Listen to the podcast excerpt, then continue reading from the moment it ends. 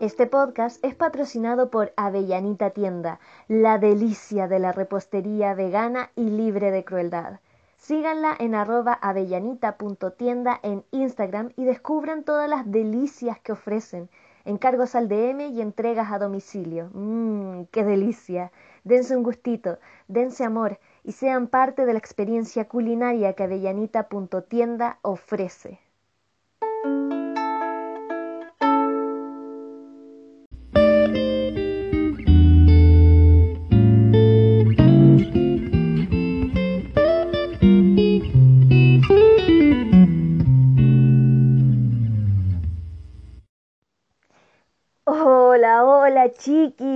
Nos encontramos nuevamente aquí en el podcast de las experiencias anoréxicas de la flaca.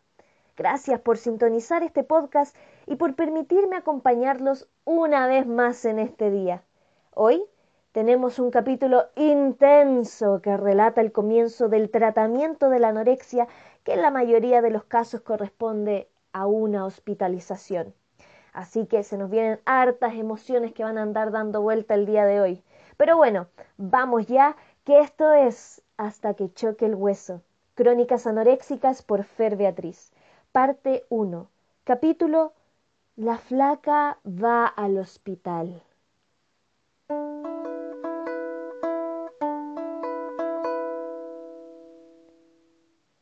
Aquel día la flaca se levanta un poco encañada y cansada. La noche anterior había sido la titulación de sus dos mejores amigos y habían salido juntos para ir a celebrar a Plaza Ñuñoa. ¡Woo! ¡Libertad! ¡Libertad! ¡Libertad!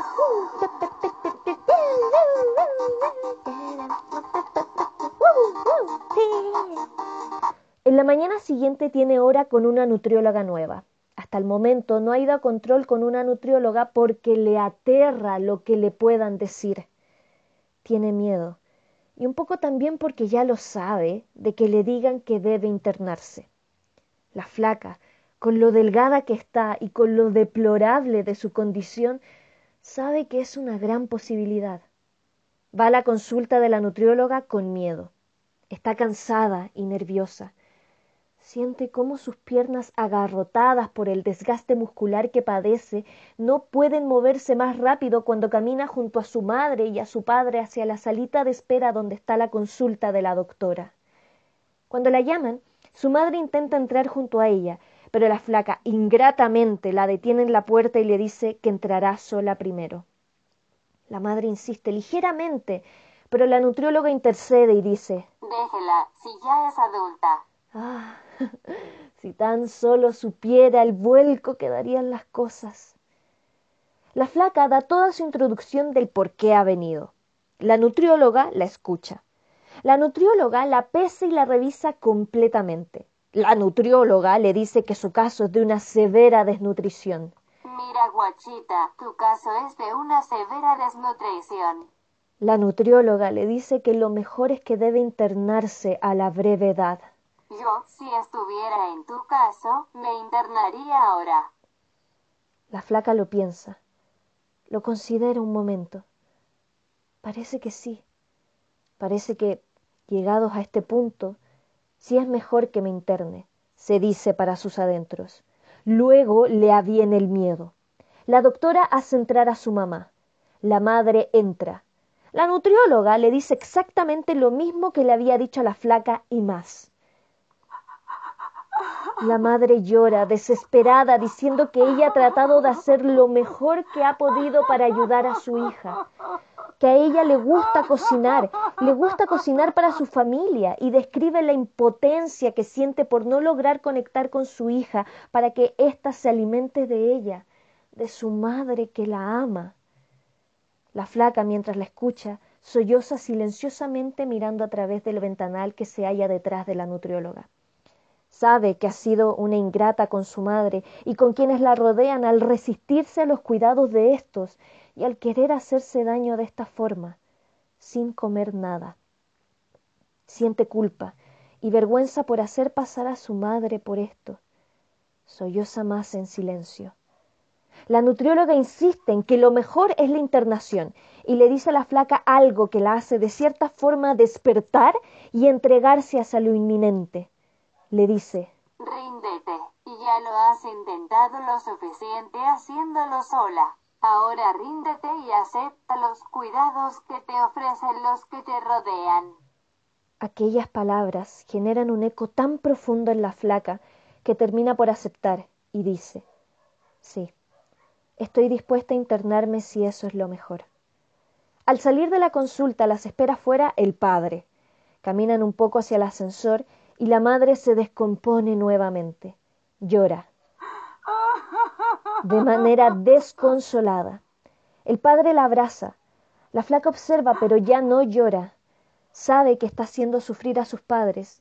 Tiene un poco de miedo por la internación, la cual de momento no sabe cuándo será. Pero ya no llora. Se mantiene fuerte, o eso cree que está haciendo. Está inmutable. Ya en el auto se detienen a comprar en la farmacia un remedio para aumentar el apetito que les había recetado la doctora antes de salir. Se baja solo la madre. El padre aprovecha ese momento para hablar con la flaca y decirle lo mucho que esta situación los está afectando. Le describe con los ojos llorosos cuánto le afecta a él como padre verla así de delgada, así de frágil. La flaca llora nuevamente, pero manteniendo la compostura. Pide perdón por hacerles pasar por esto. Cuando llegan a la casa, la flaca tiene una sensación extraña de protección. Siente de manera inconsciente una liberación y un goce frente al hecho de que ahora sea su madre quien le va a cocinar su almuerzo y quien la va a cuidar. Almuerzan los tres juntos. Luego, la flaca se va a dormir una siesta. Sigue cansada por la noche anterior, pero también el remedio para aumentar el apetito tiene como efecto secundario el aumento del sueño. Así que, por primera vez en meses, la flaca logra dormir una siesta profunda de casi tres horas. Al despertar, media ida por la profundidad de su descanso, el ambiente de la casa ha cambiado. Todo pareciera estar más denso y pesado. La flaca escucha llorar a su madre en la cocina. La flaca se asusta. Algo le pasó a mi tata.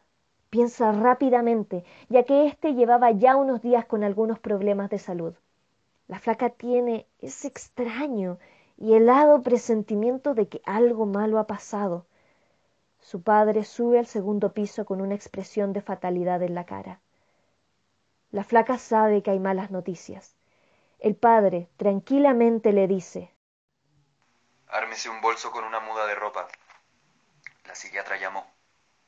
Dice que tenemos que realizar la internación cuanto antes. La flaca asiente.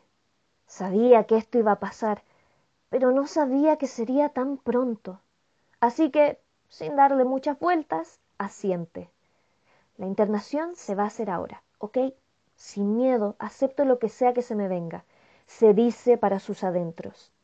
Con un leve escalofrío y nerviosismo en su cuerpo, se dispone a preparar un bolso con una muda de ropa, toalla, algunos artículos de aseo y, por qué no, un par de pinches y accesorios.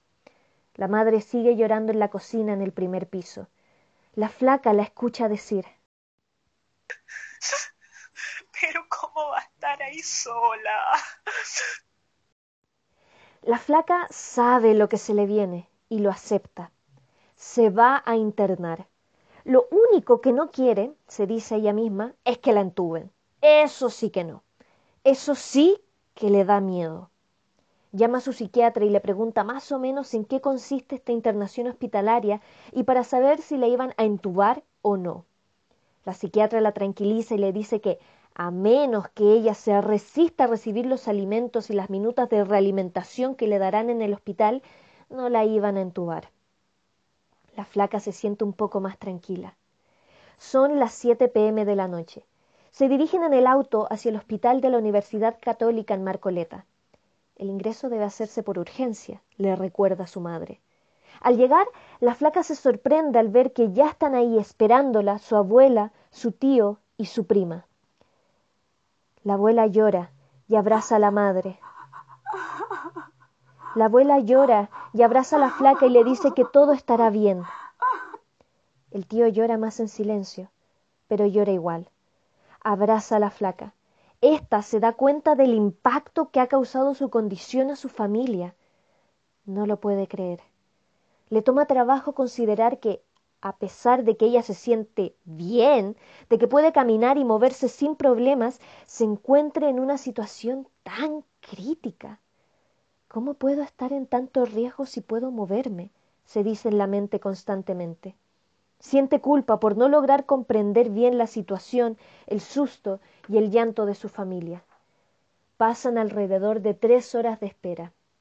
Llega otra prima más junto a su polola para acompañar a la flaca mientras esperan a que la llamen.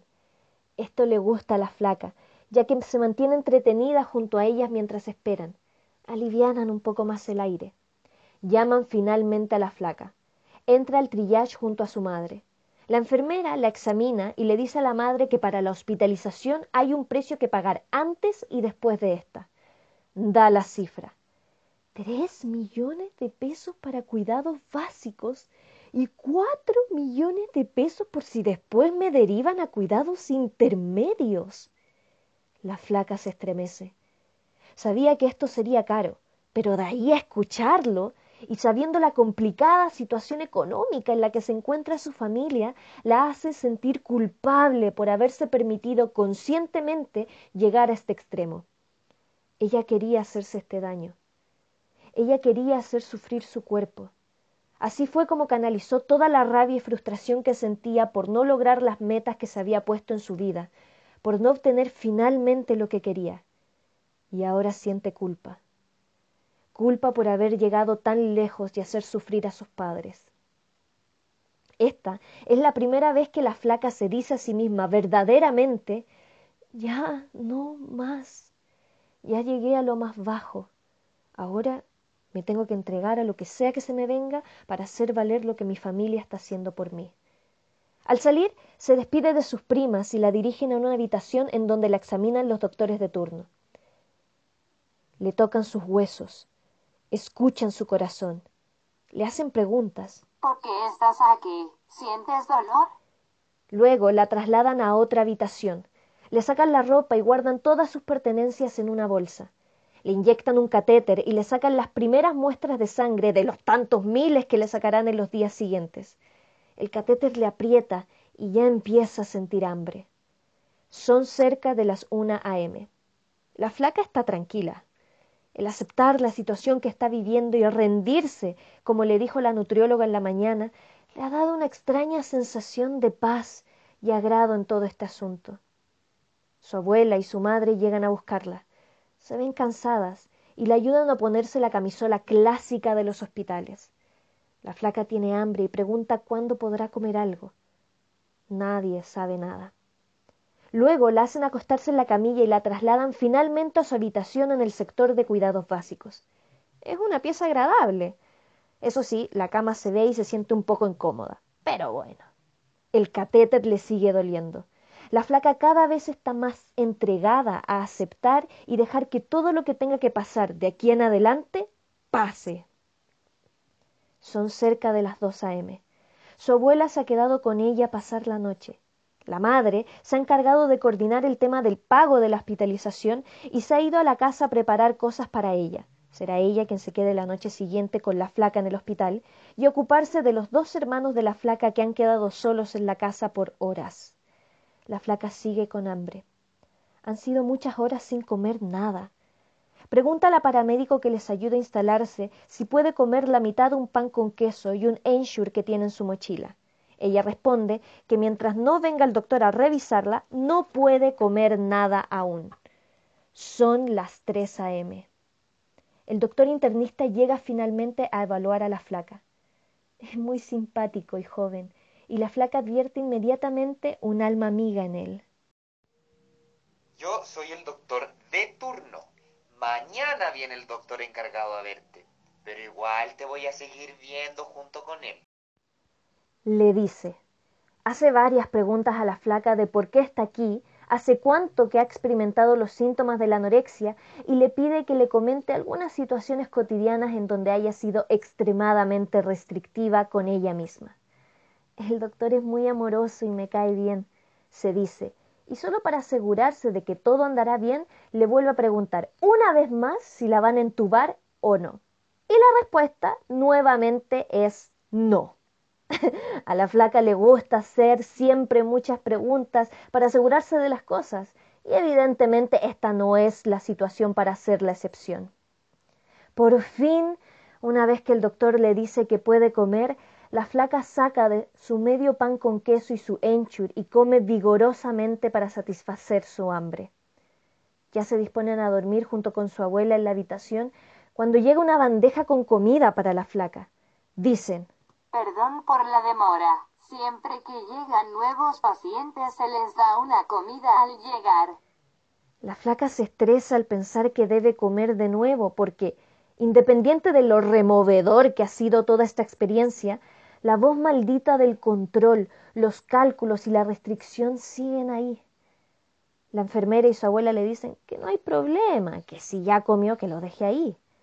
No consideran que detrás de esa negativa la flaca está restringiendo fuertemente. Pero ya están cansadas y la flaca y su abuela deciden dormir. Ahí, en la oscuridad de su habitación y con el catéter aún apretándole el brazo, la flaca piensa en todo lo acontecido en este día. Piensa en cómo ha cambiado su vida al tomar esta decisión de internarse. Piensa en cómo ha afectado todo esto a su familia. Piensa en el riesgo que dicen que tiene su vida y que a ella aún le cuesta ver. Piensa en todos los cambios que se le vienen y que deberá afrontar. Piensa en todo el tiempo que intentó solucionar esto sola y en la acompañada que se siente ahora que ha permitido recibir la ayuda de su familia. Piensa en lo frágil que está su cuerpo. Piensa que, aunque le cueste creer en el riesgo que corre su vida, no quiere morir. Al contrario, quiere vivir plenamente y con libertad. Con este pensamiento, cierra los ojos y finalmente se duerme.